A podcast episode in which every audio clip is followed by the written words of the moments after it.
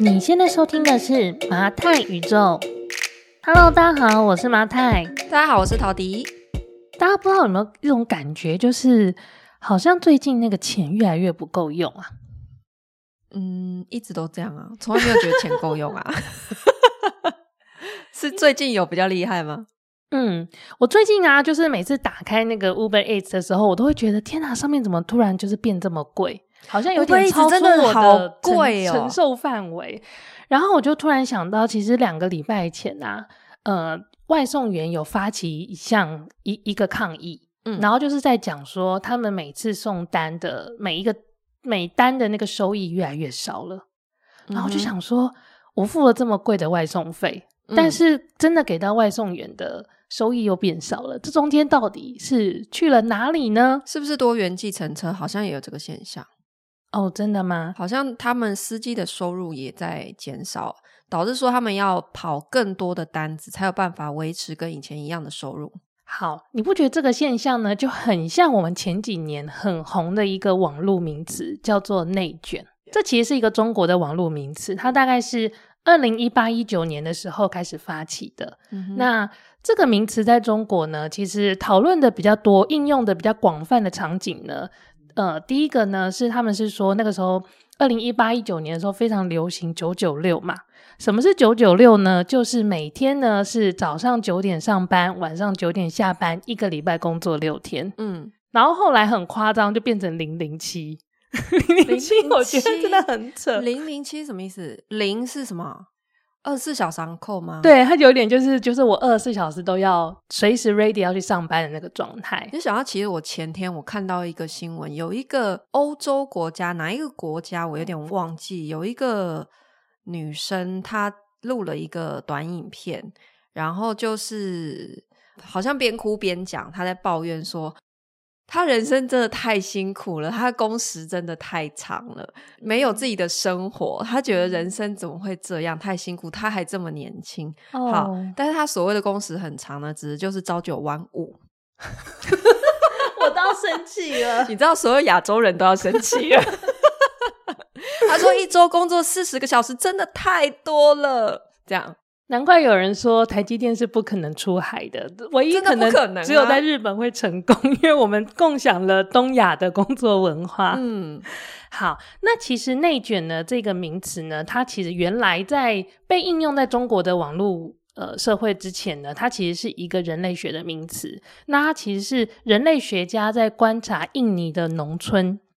呃，他观察印尼的农村呢，他们在种植水田的状况，他们就发现，他长期的观察就发现说，印尼人那个农村里面的人发现，我只要越多人参与这个农业的劳作，我的我的收获就越好。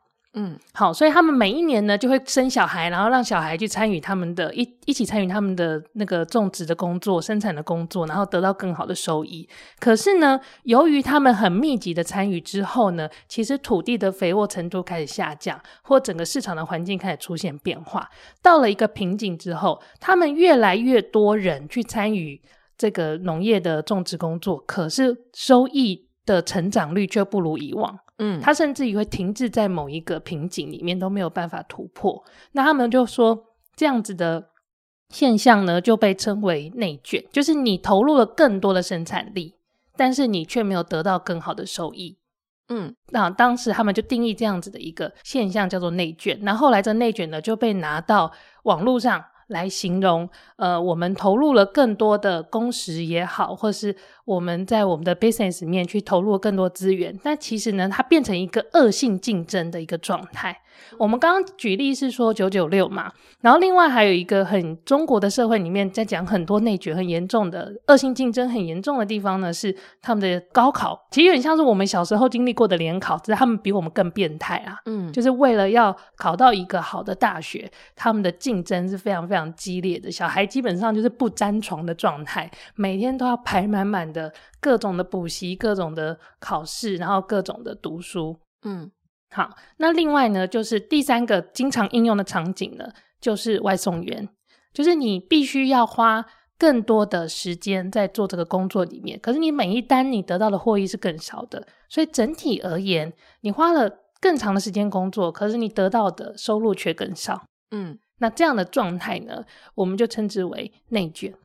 好，那其实我在看这个“内卷”这个名词的时候呢，其实我们可以看嘛，因为像中国，它二零一八年、二零一九年在讨论这个现象，我们站在一个隔岸观火的一个状一个一个人的角度，就可以知道说，因为那个时候他们的经济开始下滑，他们成长不如以往，然后他们的可能呃企业所开放的工作机会也不如以往。所以会发生像这样子的，整个机会开始在减少，所以你必须透过恶性的竞争，但是其实你最后的结果也只能跟你过去经济很好的时候，机会很多的时候得到差不多的回报。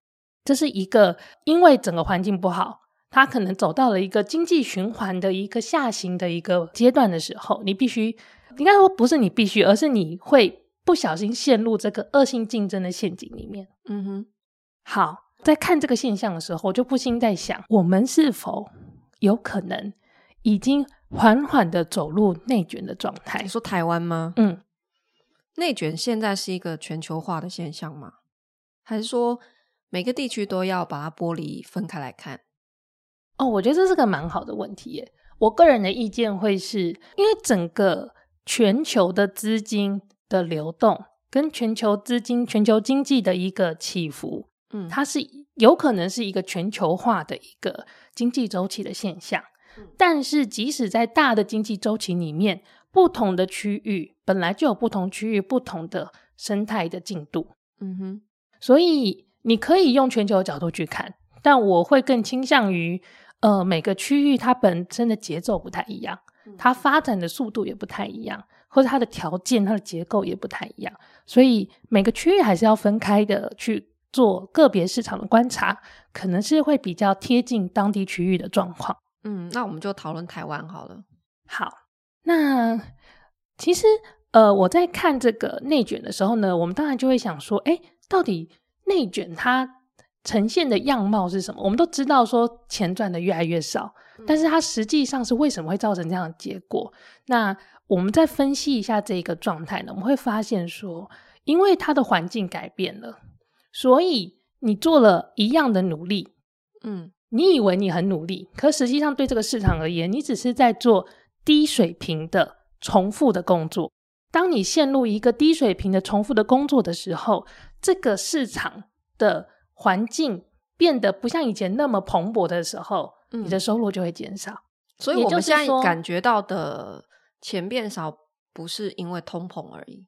就是有可能是市场上的钱真的变少了，流动的钱变少。对，嗯哼。好，那我知道，就是大家可能就会想说，诶，好像大家就是如果有人在那个关心股票市场的话，就会说，像那个上礼拜红海不是出事吗？嗯，然后外资就狂买嘛，嗯，所以你就会很明显的看到大量的外资离开台湾，就是台湾的股票市场呢，呃，就会有。一笔资金的离开，好，然后我们也会说，比方说美国升息，那升息对于资金市场的影响是什么？是对于这些外资来说，我钱留在美国，可能比放在台湾更赚钱。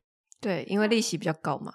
那所有聪明的钱就会去利息高的地方嘛。嗯，所以也会代表了这些钱是离开台湾的。嗯，所以我们才会说，哦，我们在看房市，我们看的都是整体的资金量。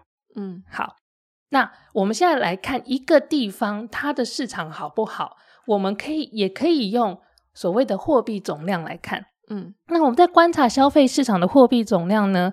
呃，在总经里面，我们会看一个数字，叫做 M1B。M1B 的意思其实呃可以理解为就是人民手边可以动用的资金，所以它可能是一个活存。活存对，它就是它在你银行里面的钱。好，你随时可以动用的资金，这叫这个我们统计数据叫 M1B。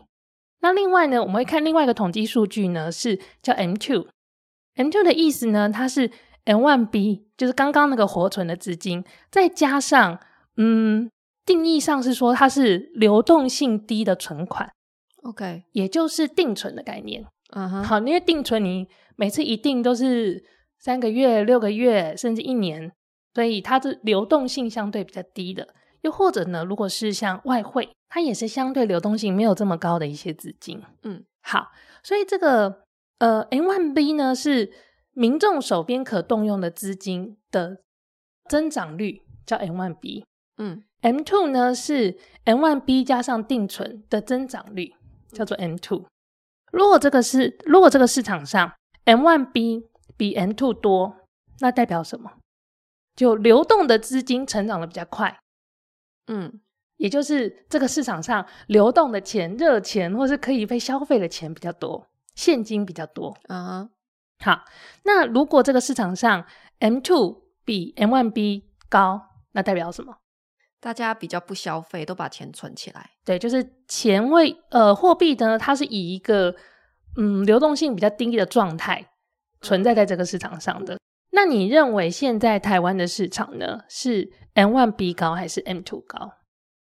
呃，也就是说，活存比较多还是定存比较多？就是它是成长率哦，它不是绝对总量。哦、嗯，也就是说，嗯，现在的消费活不活络，我都会直接以房市来来去看呢。嗯，因为我觉得房市的好坏，它非常高的比例去反映现在的经济状态。嗯，同意吧？嗯嗯。那所以我自己的猜想会是。现在应该是渐渐大家手上的钱从呃本来流动性转入流动性低的，刚好这个时间点吧。这是你的体感对不对？我的体感，为什么呢？我先讲为什么，因为、嗯、呃，二零二二年之前的这两年多的时间，刚好是我们房市狂涨。房价一路狂飙的一个阶段嘛，所以这个阶段在你刚刚这个定义里面来说，就是大家手上的活钱非常的多，所以大家就就是开始疯狂的想要去做什么消费。好，可是他一旦消费完之后，这个钱是不是就转入定存的概念了？因为它转入一个不动产里面去之后，它的钱在银行里面，它就进入一个没有这么高流动性的。一个状态了。好，那为什么会有这感觉？是从去年二零二二年，是不是我们的房价刚好涨到一个高点，然后就停住了？那现在是大部分是觉得持平，没有跌，但是有少部分区域是开始松动，所以现在是在一个还在僵持，买卖双方还在僵持的一个阶段，然后区域的。状态也不太一样。我们有一些区域，如果它是本来就比较淡白的，你就会开始听到呃，建商或者是呃卖家他们已经对价格开始松动了。可是相对保值的蛋黄区，它是还是价格就是硬在那边，他们也要松动。那我自己的感觉会是说，去年的那个高点，呃，对于大部分人来讲，他也是会觉得说，房价已经高到我有点买不动了。或者是我觉得看坏经济，其实有有一些人是看坏了，所以他开始保守，他就不敢进场了，所以我才会觉得说，应该我们从去年开始到现在，它刚好是一个转折点吧？请问大师，我这一番分析套到那个经济学有没有合理？其实还蛮接近的，蛮接近的。现在呢，目前的状态呢，我我查了一下，就是现在的数据，M1B。呃，是小于我们 M2 的，也就是我们现在比较大的资金呢，其实是放在流动性比较低的，就是它的那个 M2 的增长率是大于 M1B 的增长率，所以就像你说，它其实现在资金是偏保守的，它偏放在定存这样子的一个呃相关的一些呃，我们的货币大部分都在这样子的。的状态里面，嗯、那就大部分人觉得要该买房的就都买了，这样子。对，那我们什么时候 开始进入这个状态呢？其实这个数据的翻转呢，是发生在二零二二年的七月份。哦，七月份的数据发生反转，在七月份，二零二二年七月份之前，我们有很长一段时间其实都是呃，我们 M1B 远远大于 M two，尤其是从二零二二零二零年的三月份开始，其实那时候就有一。一个政府有很大的一段什么纾困啊等等的这些资金宽松，对资金宽松的一些政策，所以要从二零二零年的三月份开始，其实有非常一大段时间是呃 M one B 是远远大于 M two 的，但是从去年二零二二年七月份开始，这两个数据开始出现反转。所以完全跟房市的走势是相符合的，是不是很有趣？我今天在研究这数字的时候，就觉得哇，这个就是我没有想到会看到这样的数字，然后我没有想到跟我记忆中的房地产的发展，其实在时间轴上面是非常 match 的。所以这就是为什么呃会有很多人说房市的好坏，如果你一定要去推测它趋势的话，你必须是从整体经济的观点来去看，就是说呃。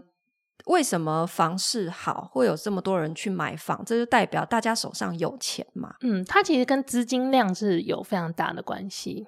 对，所以用这些经济的数据来去看房市的高低，它会相对呃，你你用一些啊，就是什么都是你们投资客炒房啊，这一些好像呃比较是。它它不能算是个案，可是它也不能整体的反映我们整个房市，因为投机客在每一个产业里面都有。那当然，房市也有，确实有一些是投机的炒房客。可是，我觉得我们要看，就是房市为什么房价它有一个支撑，那代表的其实是大多数人他做出这样的消费选择，就表示他手上是有钱的。也就是说，我们前几年房市很热的时候，也代表资金量真的很够，是我们经济 非常好，才有办法有这样子的表现。好，那老实说呢，我看了一下，就是今年的 M1B 的那个 M1B 这个增率的的数据哦，我发现其实差别蛮大的，就是变化很大，跟前几年的就是大幅领先 M2 的这个趋势来看，其实变化蛮大。那现在的增率呢？呃，其实大概是跟二零一二年，嗯，差不多的状态，嗯，所以这代表是什么？呃，我自己在看这个数据的时候，我就在想，因为二零一二年的时候，我是一个就是在职场里面，然后算是呃比较基层，然后我我会觉得我当时的生活状态好像会感觉钱不够用，我会觉得自己很贫穷，或者没有。生活呃，没有一些发发展的机会，嗯，好，那原来在那个时间点里面，我们市场上的一个货币的增量其实跟现在差不多。那我就一二年那时候有什么经济的黑天鹅事件吗？啊，它不是，呃，应该是说，其实因为二零零八年的时候是一个非常大的下滑，二零零八年的增金融海啸嘛，对，二零零八年那个时候，这个增率的数据甚至于是掉到负的。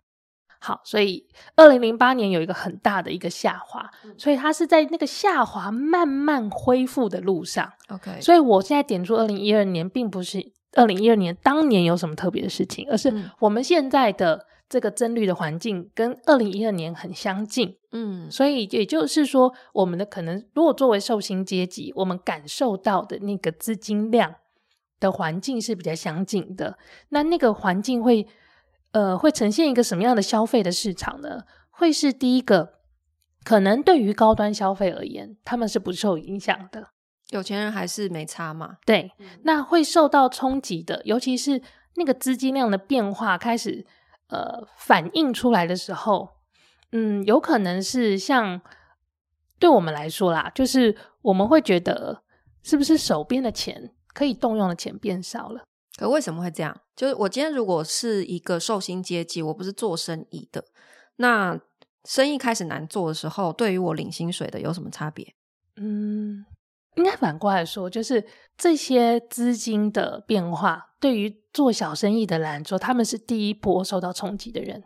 嗯，那做生意的人，也就是你老板，如果不赚钱的话，嗯，他可以发给你的薪水，或者说是奖金，对，也会变少。对，那。如果他连你的基本底薪都撑不起的时候，就会开始裁员，又或者会有人要开始就是会，又或者就是对，或者是薪资结构上会出现变化。嗯，所以就是第一波冲击的是做小微企业或是个体户。嗯，那如果你是小微企业或是个体户的受聘受雇者，嗯，那你一定是受到冲击的，呃，幅度是比较大的一群人。嗯，所以。我自己在看，因为呃前几年大家很喜欢说经济不景气，嗯，然后后来呢，因为股票大涨之后，因为我爸妈本来也很喜欢跟着电视新闻喊哇经济不景气这样，嗯、我就说哪里不景气？你现在是没有钱了吗？然后后来呢，他们就我们去年的台湾的外汇存底不又冲回什么世界排名前两？所以呢，我后来就问我妈说，后来我爸妈就开始不讲经济不景气了，因为你知道，就是像我那时候从中国回来，他们就从讲一六年我刚回台湾，他们会说啊，中国那么好，台湾那么不好，你干嘛回来？台湾经济不景气，我就说哪里不景气？你给我证明啊！然后他们就觉得这女的真的很叛逆。然后这几年呢，他们就不讲了，因为他们股票赚很多钱，所 以所以他们现在就不讲了。我跟你讲，我我家里也是，我爸呢，他是超级深蓝，就是资深国民党员。好，因为从我爷爷那一辈就是这样子。那他只要是你知道换绿色执政之后，他们就是一直骂，一直骂。然后也是就会说什么，你看，就蔡英文上台，我们都怎么赚不到钱呐、啊？什么经济不好？结果你知道，我这一次回去再聊到这件事情，他完全不敢开口提提经济不好这四个字了，他完全不讲了。嗯，就是他其实也感受到台湾这几年经济真的很好，可是他不愿意公开表扬，可是他不得不承认，就是现在。台湾这几年其实确实是过得比以前好的，但是我要当一下乌鸦嘴，就是我觉得我们过去这几年的确是感觉相对舒服的，然后我们也在一个对的势头里面，然后或许我们所有的岛民而是整体，我们做做了一些对的选择，所以我们有几年舒服的日子。嗯、可是以这个货币总量的这个数据来观察的话，我会接下来不知道，对，我会我会对于未来的预测，我会相对的保守。嗯嗯，它可能不会像过去，就是以这个数字可能啊，就是 目前看到的的趋势来看，它可能不会像过去那样子的，在一个就是因为其实，在经济相对在上升的阶段，或是整个市场资金非常充足的状态，嗯，非常适合创业。你做任何的。小生意其实，在水很多的时候，你怎样都浮得起来。嗯，可是如果今天水位在下降，嗯，你可能就会有一那个那个水的浮力就没有那么强，那你可能真的就要付出比前几年更多的投入，又或者你可能要有不一样的做法。嗯，那这边其实就会回到我们一开始讲的，因为我们前面有讲到所谓的内卷呢，其实就是。在一个低水平的劳动里面，你不断的重复，然后你过去你做一样的事情，好，假设你一个月的营业额是一百万好了，可你现在如果可能要达到一样的营业额，你要比过去做更多的事情，那你可能就会觉得自己好像陷入了一个内卷化的状态。我其实自己觉得，我们现在出租房子的行业，包租代管也在内卷呢。是这这么立即，这么明显？呃，因为市场上面同质性的产品太多了，所以其实就是竞争变激烈了。竞争变激烈了，那嗯，为什么我我之前会一直谈说租房市场要进入三点零？其实也是因为二点零的后期，它开始进入内卷，嗯、也就是说，大家对于现在市面上。